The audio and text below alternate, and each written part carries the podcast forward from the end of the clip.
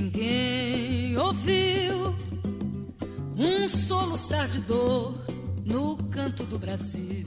Corpos decepados, extermínio de populações, rituais de canibalismo. Parece um enredo de filme de terror, mas esses são os elementos do berço de sangue que foi a formação do Brasil. Quem conta essa história horripilante é o jornalista Thales Guaraci em dois livros de divulgação histórica. O primeiro volume, chamado A Conquista do Brasil, cobre o período de 1500 a 1600. O segundo volume, A Criação do Brasil, saiu no final do ano passado. Com riqueza de detalhes e linguagem envolvente, Thales Guaraci contesta a autoimagem que o brasileiro tem de si como um povo cordial. A colônia brasileira foi consolidada, diz ele, em um longo processo de guerras, conflitos religiosos e políticos e extermínio de índios. O jornalista contou como essa violenta gênese explica o Brasil de ontem e de hoje. E também relembrou momentos impressionantes de desbravadores fundamentais para a formação do país, como o explorador João Ramalho e o bandeirante Raposo Tavares. Eu sou Marco Rodrigo Almeida e esta é a Ilustríssima Conversa.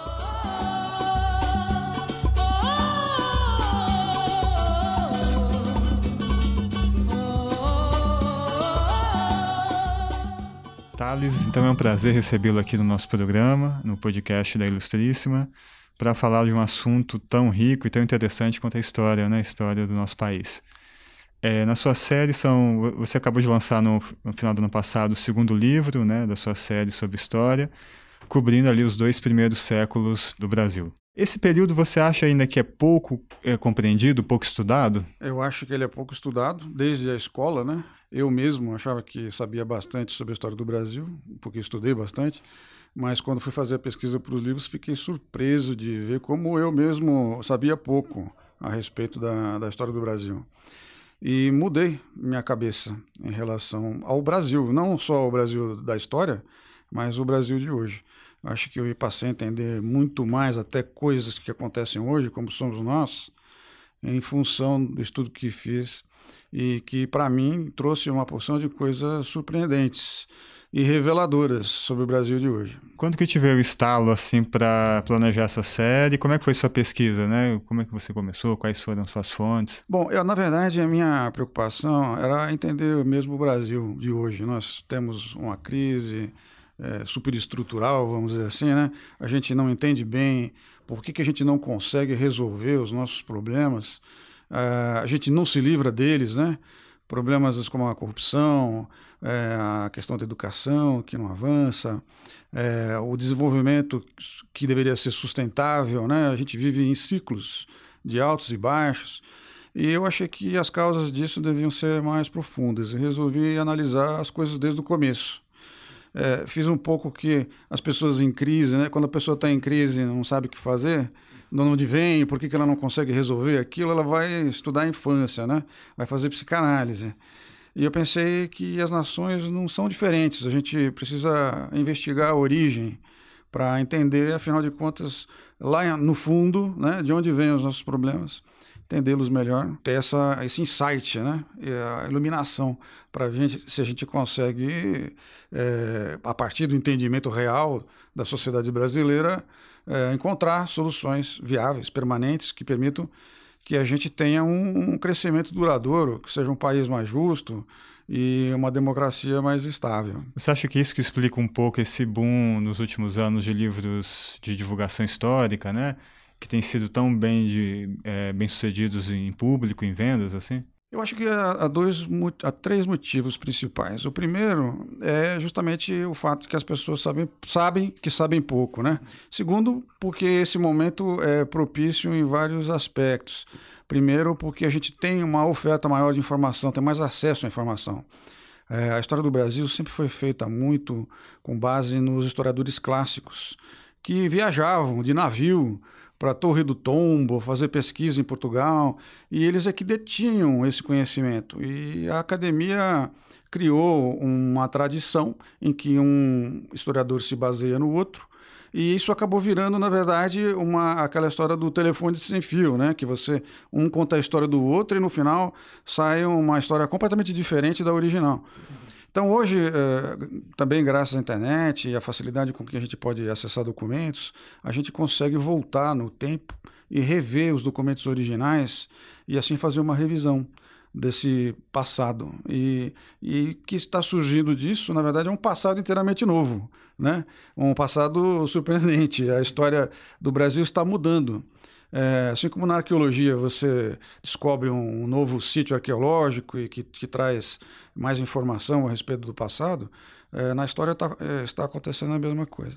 Então, acho que parte desse esforço é feito pelos historiadores mesmo, parte é feita por jornalistas que resolveram se dedicar a esse assunto, como Laurentino Gomes e, e outros, é, e eu mesmo faço parte desse esforço. Acho que a gente está tentando colaborar para um maior entendimento da realidade do Brasil, como ela foi, né? e, e tem um sentido jornalístico também, porque eu acho que isso nos traz uh, um entendimento do Brasil atual. É, nos dois volumes você destaca bem, com muitas, com riqueza de fontes, de detalhes, como a violência, né, a guerra foi uma constante ao longo da nossa história, né, e muito ainda nessa fase de formação. É um pouco contrariando essa imagem de um país pacífico, né, que, uma, que a conciliação sempre deu o tom e tal. Tanto que o primeiro livro, até a conquista do Brasil, e você até explica que o Brasil não foi descoberto, nem ocupado, né, foi conquistado, e isso com, resultou no extermínio de, da população indígena né, que vivia ali. Então, eu acho que isso aí é um mito que o Brasil construiu sobre ele mesmo né, e ajuda a gente a desviar a atenção sobre as questões mais importantes. A realidade é que o Brasil é um país de origem bastante violenta, que não é diferente de outros países, como os Estados Unidos, por exemplo, que tem um passado também bastante sanguinolento, cruel, até é, cometeram-se lá um genocídio da, da, população indígena. Então, eu acho que a gente constrói essa mitologia no Brasil não foi diferente. A gente esqueceu o passado. O genocídio dos índios, por exemplo, é um negócio importante. Quando Cabral chegou aqui em 1500, havia cerca de 4 bilhões de índios na área que hoje é ocupada pelo Brasil, né? População local, que estava aqui na América do Sul há cerca de 500 anos. Também não eram muito antigos, eles eram faziam parte de uma corrente migratória. E havia quase nada de portugueses. 200 anos depois, esses índios eram 2 milhões, né? e os portugueses eram cerca de 150 mil. Portugueses, negros ou população não índia, vamos dizer assim ainda assim é um número muito elevado em relação à população é, que tinha chegado como colonizadora. E acho que disso resultam duas conclusões. Primeiro, que o genocídio foi importante, porque 2 milhões de pessoas não é pouca gente, ainda mais naquela época. Isso era muito mais, por exemplo, do que tinha na Europa de população, né? 4 milhões de pessoas. É muito maior que a população de Portugal, né? Portugal, Até você cita, é, né, no Portugal livro. não tinha um milhão de pessoas. A segunda coisa que isso nos mostra é que a gente, uh, por conta da nossa tradição portuguesa e espanhola, é, nós deixamos para trás o fato de que nós somos descendentes de índios. Uh, é muito difícil você achar um brasileiro que não tenha uma pequena, pequena porcentagem, pelo menos, de sangue índio. E a gente fica achando que índio hoje é nome de rua, de praça, e de praia, mas eh, não percebe o quanto que há do indígena na sociedade brasileira. E ao escrever esse segundo livro, fazendo a pesquisa, é, eu identifiquei muitas coisas que transparecem ainda hoje do índio na sociedade brasileira, que é um, um traço assim é, que o português sempre escondeu, porque preferia a linhagem paterna, se dizer filho do português, mas ele era casado com uma índia. E, e, e isso uh, fazia parte da cultura familiar e foi transmitida. Né? Então, é, aí você vai falar, pô, mas é, isso é um determinismo genético, algo assim? Não, eu não acho que seja genético, mas eu acho que isso está presente na sociedade brasileira até hoje e explica, na minha opinião, depois de muito estudar, muito do comportamento do brasileiro que a gente hoje não entende. Por exemplo, o brasileiro não, não poupa. Né? O japonês, por exemplo, poupa. Ele, ele nasce e já está guardando para aposentadoria. Né? Lá um movimento enorme de dinheiro está na, na, na poupança, vendas dos fundos de pensão japoneses. Aqui o brasileiro, como aconteceu agora nesses anos últimos, né, a, a, renda melhorou, eles foram lá, compraram uma televisão, uma geladeira, um carro, acabou o dinheiro e a geladeira está lá e ia voltar a não ter dinheiro. O índio não poupa. O índio vivia da mão para boca. Ele hoje está com fome, ele vai lá, pesca, come o peixe. Não tinha esse sentido de acumulação ou de prevenção é, para o futuro. Então, acho esse um aspecto importante. Outro, por exemplo, é em relação ao, ao poder. Né? O, o brasileiro é, é, um pouco índio nesse aspecto. O, como é que funciona a sociedade indígena? O chefe, é, ele governa dando presentes. E os índios esperam que o chefe dê presentes. Isso para eles não é corrupção, essa não é, isso não é um pecado para o índio. É assim que funciona. É, é a obrigação do chefe dar presente e dar, receber presente é natural. Então, essa ideia da corrupção não existe na sociedade indígena. Como não existem outras noções de pecado. Por exemplo, os, jesuítas tinham muita dificuldade de inculcar no índio a noção de pecado. Tem no primeiro livro aí a. e, e, eles e era uma sociedade de guerreira, né? Que, que não se importava de matar crianças que estavam doentes, viviam em função de guerrear com os outros. O, o, o padre José de Anchieta narra uma história muito curiosa que está nesse primeiro livro, que fala de um, de um chefe índio, Piquirubi, que que disse para ele que não podia, não podia ser católico, não podia se converter, porque ele não podia acreditar num Deus que perdoava todo mundo. Eles ensinavam os curumins a, a matar o piolho dentada, que era para se vingar daquele bichinho que picou, entendeu? Então, tem essas características. O brasileiro não, não vê noção de pecado, aceita o governante corrupto, porque não vê corrupção desde que ele lhe beneficie, que ele lhe dê o presente, né? E ele é, é, tem uma, uma violência latente. Ele parece ser muito cordial, como é um índio, o índio é amigo, ele dá risada, ele brinca. E de, de repente ele muda de ideia, e se ele não concorda contigo, você está arriscado a ser morto. Né? Para quem teve essa experiência de viver alguns dias, que eu tive, eu passei alguns dias lá no Xingu. Ah, para escrever, você não, eu, eu tive é. essa experiência porque eu, eu, minha formação, eu sou jornalista, mas também sou cientista social, né? E nas ciências sociais a gente tem a ciência política, a sociologia e a antropologia. E eu, por estudar ciências sociais, tive uma experiência no Xingu. Passei alguns dias lá entre os índios e isso foi também muito útil para até para escrever os livros, porque lá as coisas funcionam mais ou menos como sempre foram, sabe? E a gente tem essa noção de insegurança dentro da aldeia in, in, da, dos índios, né? Porque a lei deles é, funciona diferente do que a gente está acostumado. E tem essas, essas coisas, né? A, a, violência, ela aparece de repente. É muito, dá uma sensação de insegurança muito grande se está numa uma tribo indígena. Então você vê que é, é, não é, eu não acho que isso é coincidência, entende? Não estou dizendo que a gente é índio, como aliás o, o, o, atual ministro da Educação falou que os brasileiros são canibais. Isso, eles, quando viajam são canibais. Quando né? viajam, roubam coisas e tal, né?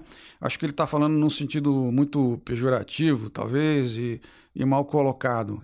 O que eu acho que a gente é, apenas tem que entender é que existem influências que vêm do passado na nossa cultura e que elas estão, elas perpassam um pouco o nosso comportamento. E se a gente quiser eliminar a corrupção e tal, a gente precisa de um trabalho educativo para que as pessoas vejam onde está o mal disso aí, afinal. Né? A gente precisa eh, ocidentalizar a população brasileira, civilizá-la nesse sentido, de fazer ela sentir a, a, a, responsabilidade no trato da coisa pública, por exemplo, é, que as coisas não funcionam na base do presente, existem direitos e deveres, que você está no, no, no, poder público não para dar presente para se beneficiar e ficar com a chefia para o resto da vida, ou, mas sim para servir a, a, a, população. Né? Você está prestando um, serviço público. É, e, por outro lado, o eleitorado tem que saber que precisa votar mais pelas ideias, tem que fazer com que seja eleito aquele que tem as melhores propostas, e não aquele que apenas vai lhe proporcionar um benefício direto. Né? Então, porque no final a gente sabe que essas coisas acabam se voltando contra todos, né? E é por isso que nós estamos em crise permanente. Quer dizer, uma boa, como você falou, uma boa análise psicanalítica do, do, do, país, né? É, eu Esse desafio estudo. qualquer um a encontrar uma, uma, uma explicação melhor para o Brasil. e você acha que essa, nessa questão da corrupção, né, do presente, da relação do, do, do, líder com, com o resto da comunidade, os portugueses, a sociedade portuguesa também era um pouco similar com, nesses aspectos com, com os índios aqui também? Ou eram Quer dizer, houve uma influência eu, portuguesa eu, também? Eu acho que uh, existe nessa tradição também de falar mal do Brasil, né? Que tem um pouco de índio também. É, brasileiro adora falar mal do, do Brasil e do brasileiro, né?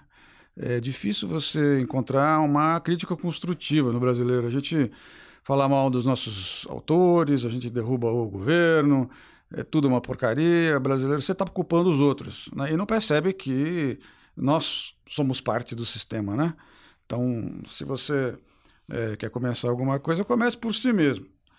Então, eu, é, essa, esse problema é, existe, sabe? A gente não pode é, mudar o Brasil sem uma profunda transformação educacional que passa pela, pelo indivíduo, né? A gente não pode acreditar que simplesmente fazendo a crítica como a gente faz, jogando é, é, a culpa nos outros, algo vai ser resolvido. Então, eles falam que os portugueses também têm a participação nisso, porque para cá vinha só a escória, Sim. né? Vinha o degradado e tal, e que até o rei, quando veio, se comportava mal, porque tirava. Isso o ministro falou também, falou, né? que tirava que... o peixe do, do é. bolso, do paletó. Isso está num livro, se não me engano, do Laurentino Gomes. É, eu acho que isso aí é uma fajutagem da história, não é verdade. Eu tenho também, da parte de pai, uma família que é de origem portuguesa muito antiga, que diz que remontam remonta ao Amador Bueno da Ribeira e, e outros bandeirantes. O Amador Bueno da Ribeira era mais espanhol. Mas é, esse pessoal que veio da Europa, é, evidentemente, era ganancioso, eles queriam ganhar dinheiro e, não, e passavam por cima da lei muitas vezes, e por cima, desrespeitavam a coroa como fica muito claro nesse segundo livro aí, a independência do bandeirante e tal. E existia já naquela época a corrupção, que vinha, de certa forma, é, de uma tradição portuguesa como havia na Europa inteira, não apenas em Portugal. O, o Padre Vieira, por exemplo, denunciava as barretadas, que seriam que seria a propina dos bandeirantes para o Conselho Ultramarino em Portugal, para eles continuarem fazendo o que bem entendiam né, e, e não serem punidos. Mas eu vejo nos portugueses, e ainda hoje, um sentido de correção muito grande. Na minha família, por exemplo, que, que é de é, vertente portuguesa, você não pode roubar um clipe, você não pode mexer em nada, você tem que ser educadinho, você tem que morrer sem, sem incomodar os outros. Né? Existe um sentido de correção na educação portuguesa extremamente rigoroso. Uh, o, que eu, o que eu acho que, que aconteceu, que se expressa muito, por exemplo, no bandeirantismo, é que houve uma união entre o comportamento do índio e do português no sentido bélico, sabe? O, o que, que era o, o bandeirante, por exemplo?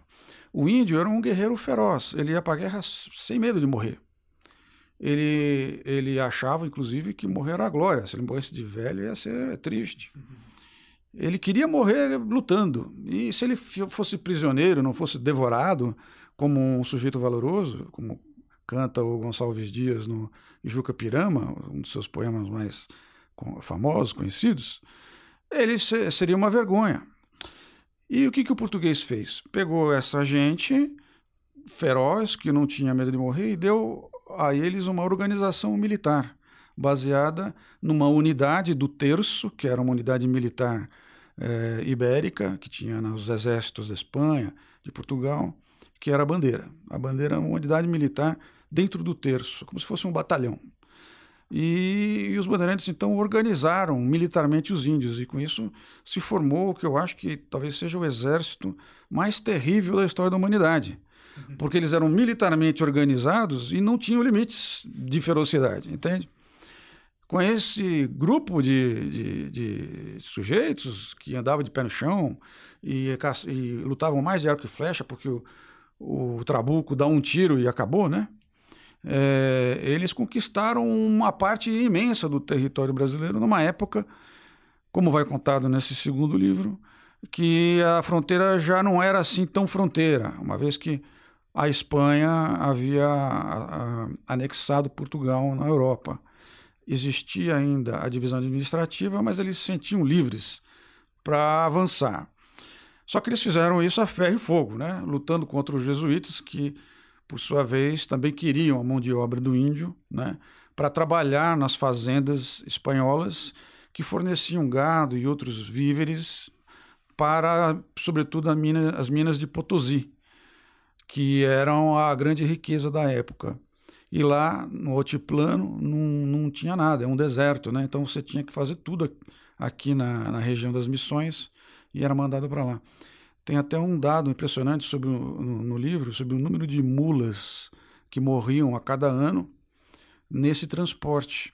E esse era o grande interesse dos paulistas também. Uhum. Não apenas trazer os índios e vendê-los como escravos, sobretudo na época que a Holanda cortou o fornecimento de, de negros para o Nordeste, que era uma região rica em função da produção de açúcar, mas o Brasil é, queria avançar nessa riqueza de Potosí.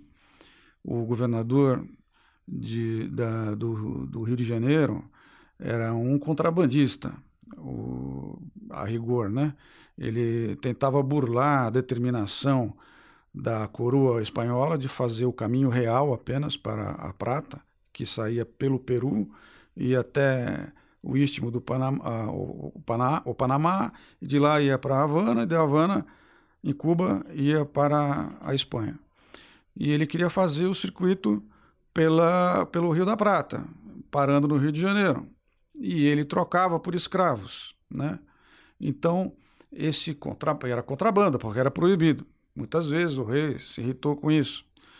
E no final, por causa dessa, dessa rixa, é que o Salvador Correia de Sá, que é esse governador, seria o principal artífice da, do apoio da colônia brasileira à reintegração a Portugal, quando Portugal decidiu se separar novamente da Espanha.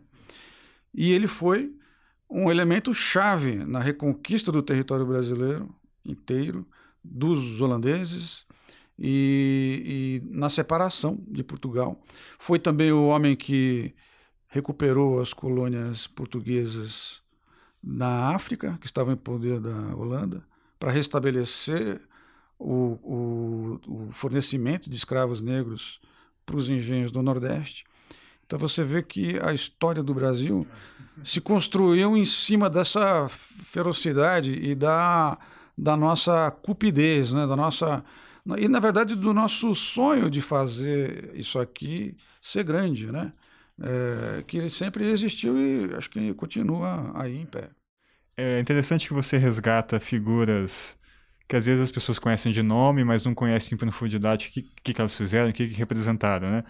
Figuras caçadores, guerreiros, bandeirantes, né? Que tiveram uma atuação importante para na expansão territorial e nesse combate com os índios tal. No primeiro a gente tem o João Ramalho, né? Que é um cara, uma figura importante. No segundo agora também temos o Raposo Tavares, né?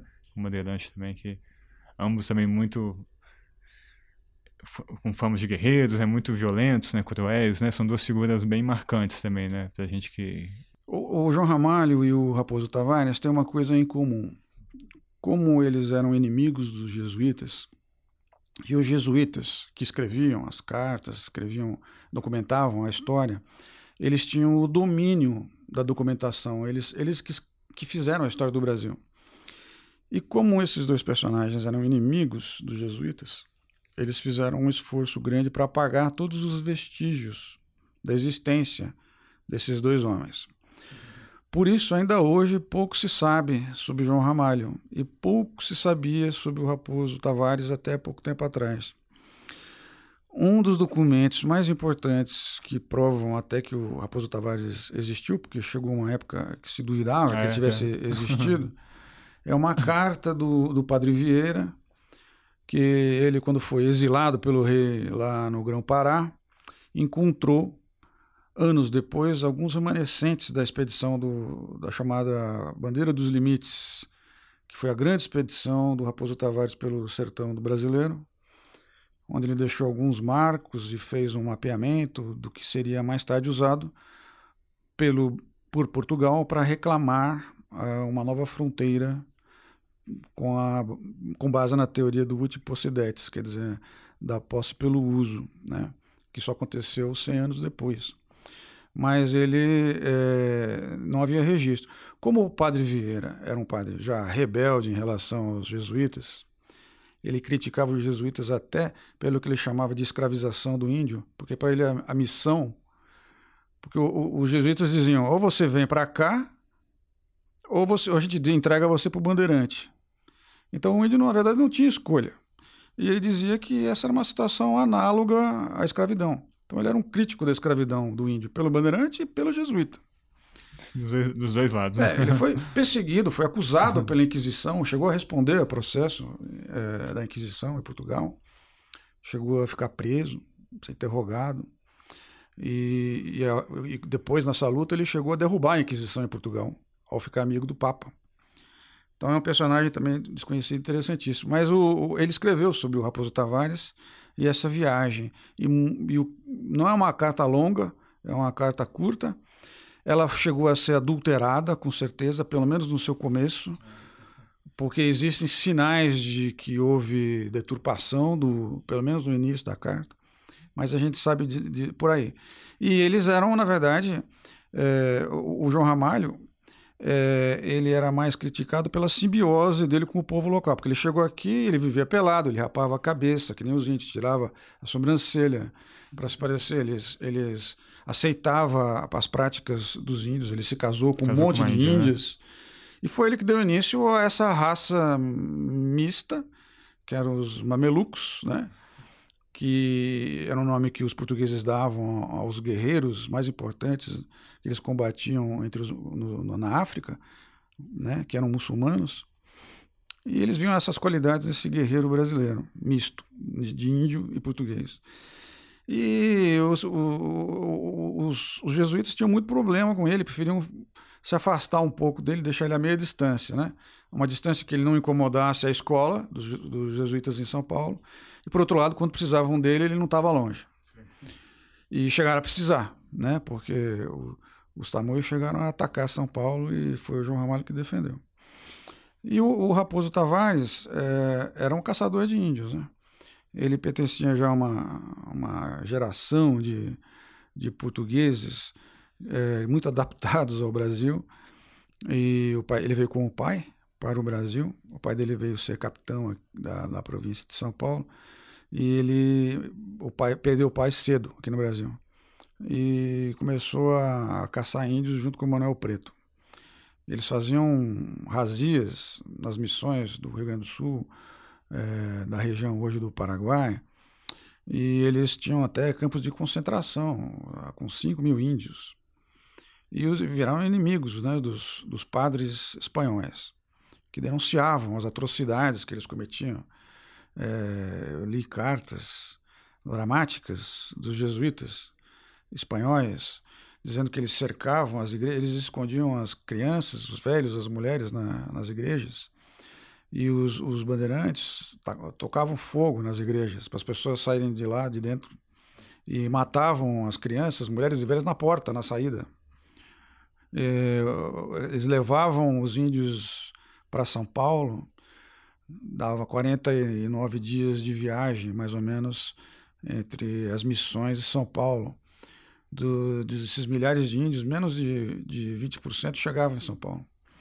E os padres contam que eles nem sequer, quando o índio cansava e estava atrasando a coluna, eles nem mesmo soltavam ele do grilhão, eles decapitavam o índio com o terçado, eles iam presos em gargalheiras de ferro e para não perder tempo, eles decapitavam o índio. Então, os padres que iam atrás da coluna, né, e eram ameaçados de morte também, enxotados, né, pelo próprio Raposo Tavares, e iam caminhando sobre um, uma cama de corpos pelo caminho. Então, é, tudo isso fez com que o, o Raposo Tavares fosse também acusado pela Inquisição, foi levado ao processo Inquisição, mas acabou sendo perdoado em troca de um acordo que foi feito pelo Salvador Corrêa de Sá e Benevides, ele prometeu que se eles ajudassem a combater no Nordeste, eh, eles seriam indultados. E o Raposo Tavares juntou um grupo de cerca de 150 bandeirantes para lutar contra os holandeses. Nunca chegaram a combater, porque a guerra foi naval. Né? Eles eram gente do mato, eram um exército para combater em terra, né? E eles foram embarcados nos navios para levar eles para o Nordeste e nunca desembarcaram, porque o Maurício de Nassau fez uma guerra naval.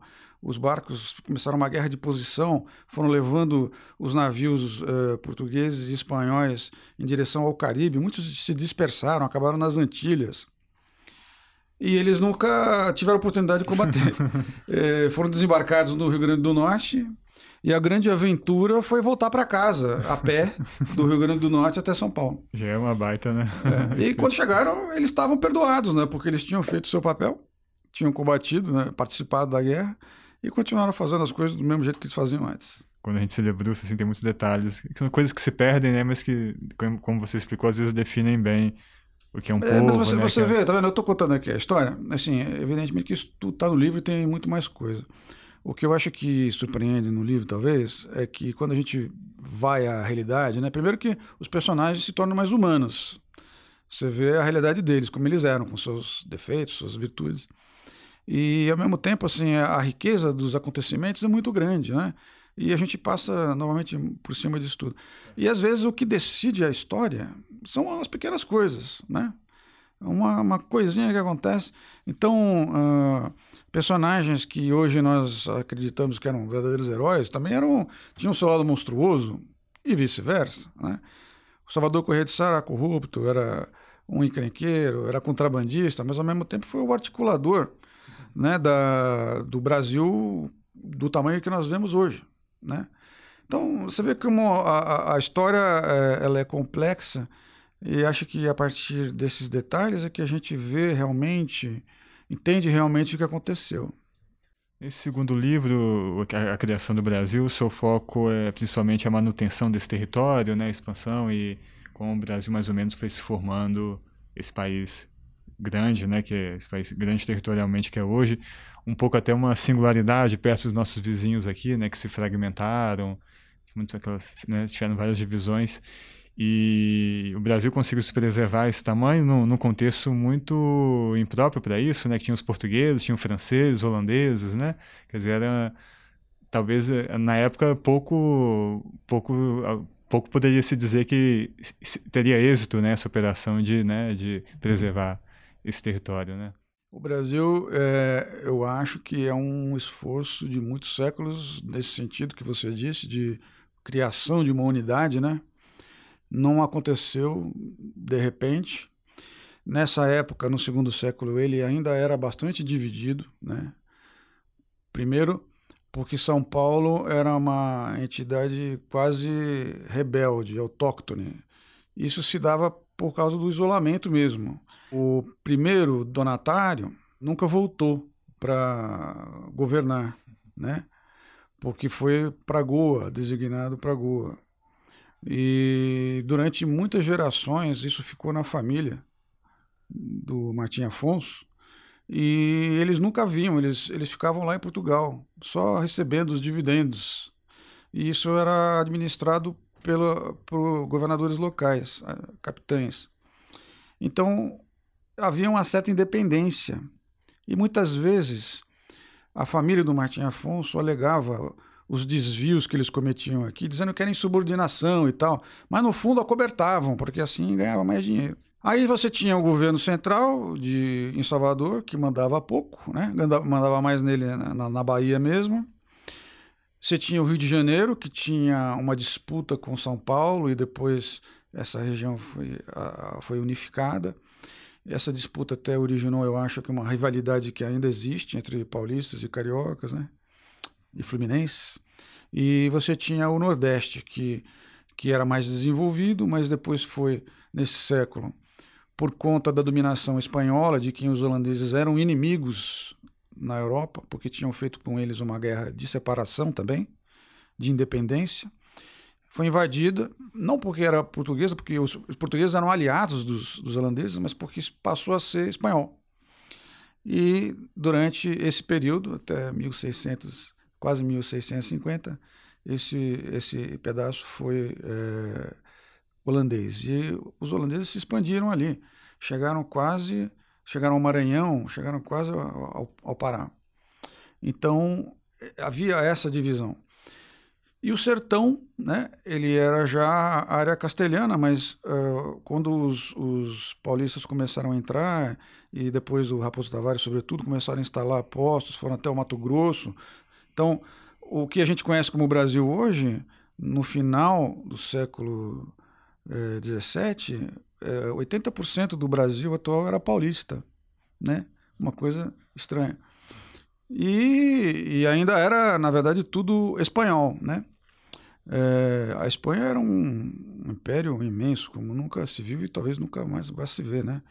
É, ela tinha, além da Europa, na Europa, a própria Espanha, Portugal, é, tinha uma parcela, tinha todo o Novo Mundo, praticamente, tinha, do outro lado do mundo, tinha potentados na, na Índia, tinha pedaços da África, era o, o império onde o sol jamais se põe, como se dizia, né?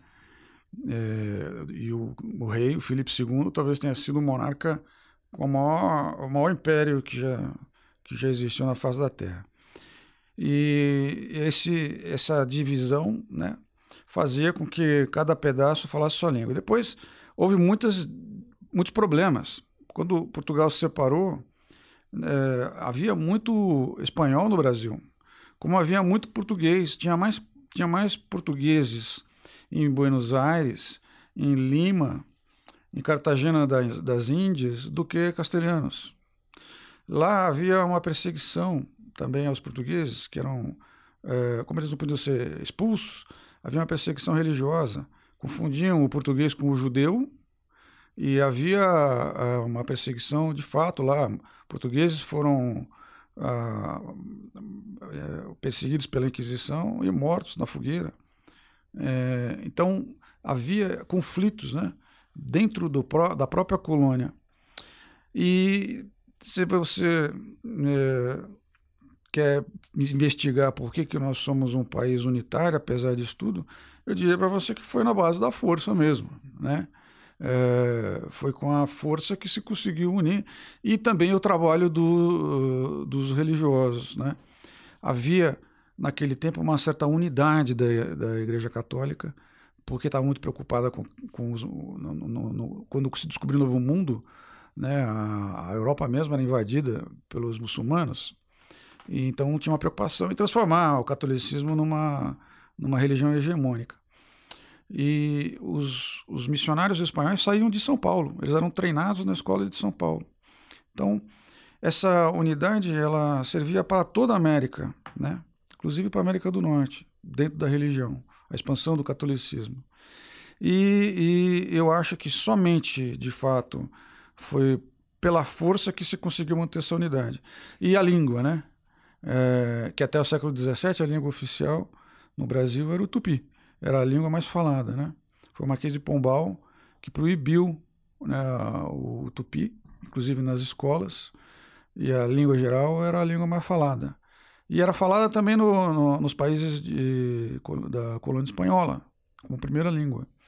Então, é, essa unidade mesmo, ela surgiu depois. E até na época um pouco do Império também, né? Teve, tinha movimentos separatistas, quer dizer, foi uma coisa... Foi sendo resolvida ao, ao longo dos séculos também ali, né? Sempre houve. É. Agora, eu acho que existe nesse século, 1600 a 1700, na a criação do Brasil, um fenômeno importante que fica muito claro aí é a criação de uma elite nacional. Por quê? Porque os portugueses perderam o Brasil para a Espanha, depois a Espanha perdeu de novo para Portugal. Aí entraram os holandeses e vinha cada haviam as influências das poderosas do, da Europa e tal. E o pessoal daqui foi criando uma defesa, né? Um, vamos dizer assim, uma identidade própria assim, vai, vai vir o governo da vez, mas quem manda mesmo somos nós. Então eles criaram um sistema é, de perpetuação no poder. Nas vilas, por exemplo, nas câmaras dos homens bons, como chamavam, que eram os escolhidos, que eram os únicos que podiam ser eleitos para reproduzir exatamente aquela sociedade aristocrática no poder. Você não podia ter reinóis. Reinóis eram os nascidos em Portugal. Era proibido você participar, sendo português eh, na, nascido em Portugal, de uma eleição para a administração de uma vila.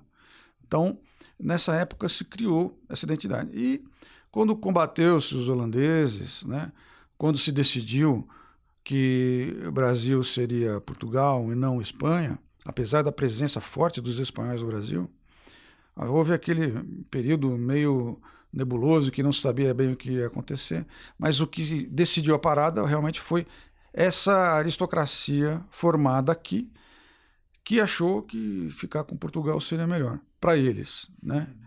E eu acho que é um, uma aristocracia que se reproduziu dessa forma, protegendo ao mesmo tempo seus negócios e o poder. E essa mescla que formou o Estado patrimonialista brasileiro, do qual nós temos uma presença ainda hoje, né? Quer dizer, você vai ver o deputado, o deputado é o dono da empresa tal, que tem um contrato favorecido com o governo, não é isso? E com essa, esse dinheiro ele, que ele, o próprio governo paga para ele, ele tinha o dinheiro da campanha, e você não pode votar num cara diferente porque o tempo de televisão na propaganda eleitoral é só quem já está lá dentro, que tem os partidos, quer dizer, é um sistema que reproduz uh, o poder já existente. Você vai ver 70% dos nossos congressistas têm relações de família. Né? Você pega, uma, uma por exemplo, a, o poder do, da família Sarney no Maranhão. Né? Você tem o pai, a filha, o filho, todos na política. Isso há gerações. Né? Então, o, o Fernando Collor, o pai dele também era deputado. É, você tem uma rede de relações que tende a defender a, a, a posição de quem já está lá. E é muito difícil você renovar a política dessa forma. E essa, esse é o sentido do processo democrático, né? que é de renovação, de trazer pessoas novas, ideias novas, coisas diferentes. Mas o processo democrático no Brasil é viciado desde essa época. Você fala até que na introdução do livro que esse período foi de formação né, do país, foi importante e que de lá vem os nossos males, que você falou muita coisa, esse aspecto, eh, já enumerou muita coisa até agora, mas também fala das nossas incomparáveis virtudes que também teriam origem nesse período, né? Quais seriam também essas Pra gente não pensar também que tudo tá. Não, é que tá. É, é, é o interessante. Negativo, né? é, você tem toda a razão. O interessante é justamente isso, assim, que uh, o que parece também o nosso maior problema, é, o outro lado da moeda é que é também a nossa maior virtude. O Brasil é um país que não, não se conforma em ser pouco. A gente tem grandes ambições, a gente tem grandes planos, grandes projetos. O brasileiro passa por cima da lei porque ele não se conforma de, de ficar. Ele quer ganhar, ele quer ir para frente, ele quer ser grande, ele quer ter tudo. Se não fosse esse espírito indômito, indômito da, vamos dizer, não só da elite, mas da sociedade brasileira, é, provavelmente o Brasil não, não, teria saído dessa grande floresta tropical né, que, que praticamente expulsava os estrangeiros, né, que não aguentavam nem os mosquitos. E a gente fez aqui uma obra que talvez outra, outros não tivessem conseguido. Né? É, se você olhar, por exemplo, é, os países é, de origem espanhola, né? Eles são, além de divididos, e tem até um nível educacional melhor que o Brasil, mas não tem essa força econômica, né? não tem essa pujança, não tem essa ambição. A gente, nós uh, não nos vemos mais, não sei porquê, como conquistadores, mas a nossa formação é essa. O brasileiro também tem do índio isso. O brasileiro, o, o índio não podia perder a guerra porque estava morto, né? O brasileiro não quer perder em nada, ele não quer ser vice. Porque não existe o vice. O vice está morto. O vice é o primeiro dos últimos. O vice não, não existe. Você ganha ou ganha, até no futebol, né? É. Não é verdade? A gente, o, o cara que é o segundo lugar vai dar uma porcaria. Lá na Europa tem gente que comemora. Você é até quarto, né? Colocado. Aqui. Aqui é, é, vencer a Copa ou acabar. Você não né? sabe nem quem é o quarto colocado, é. né? Então a gente tem essa, essa vocação é, para o progresso, eu acho. E a gente tem, eu acho que um sentido é, de que a, somos uma nação, né? Porque tem muitos países, inclusive desenvolvidos, que não tem isso. Você vai lá na Espanha, por exemplo, e tem povos, a Catalunha, por exemplo, separatista. A Catalunha foi conquistada pela Espanha e Portugal teve a sorte de ser ao mesmo tempo que estavam se separando, porque os espanhóis se concentraram na conquista da Catalunha e tiveram que deixar Portugal para lá. Até hoje a Catalunha briga pela sua independência. Então, aqui no Brasil você não tem isso. Os gaúchos são um pouco mais né, independentes e tal, mas todo mundo sabe que o Brasil é uma coisa só. Então a gente tem essa força. Acho que os militares que fizeram é, programas de integração nacional e que têm uma visão, talvez sejam seja a única corporação, instituição no Brasil que tem uma visão de longo prazo, que tem um projeto, vamos dizer assim, de superestrutura, porque é, faz parte do espírito militar né, e da tradição militar. E isso não começou agora, isso vem, e nem foi da ditadura militar, isso vem lá de trás, né?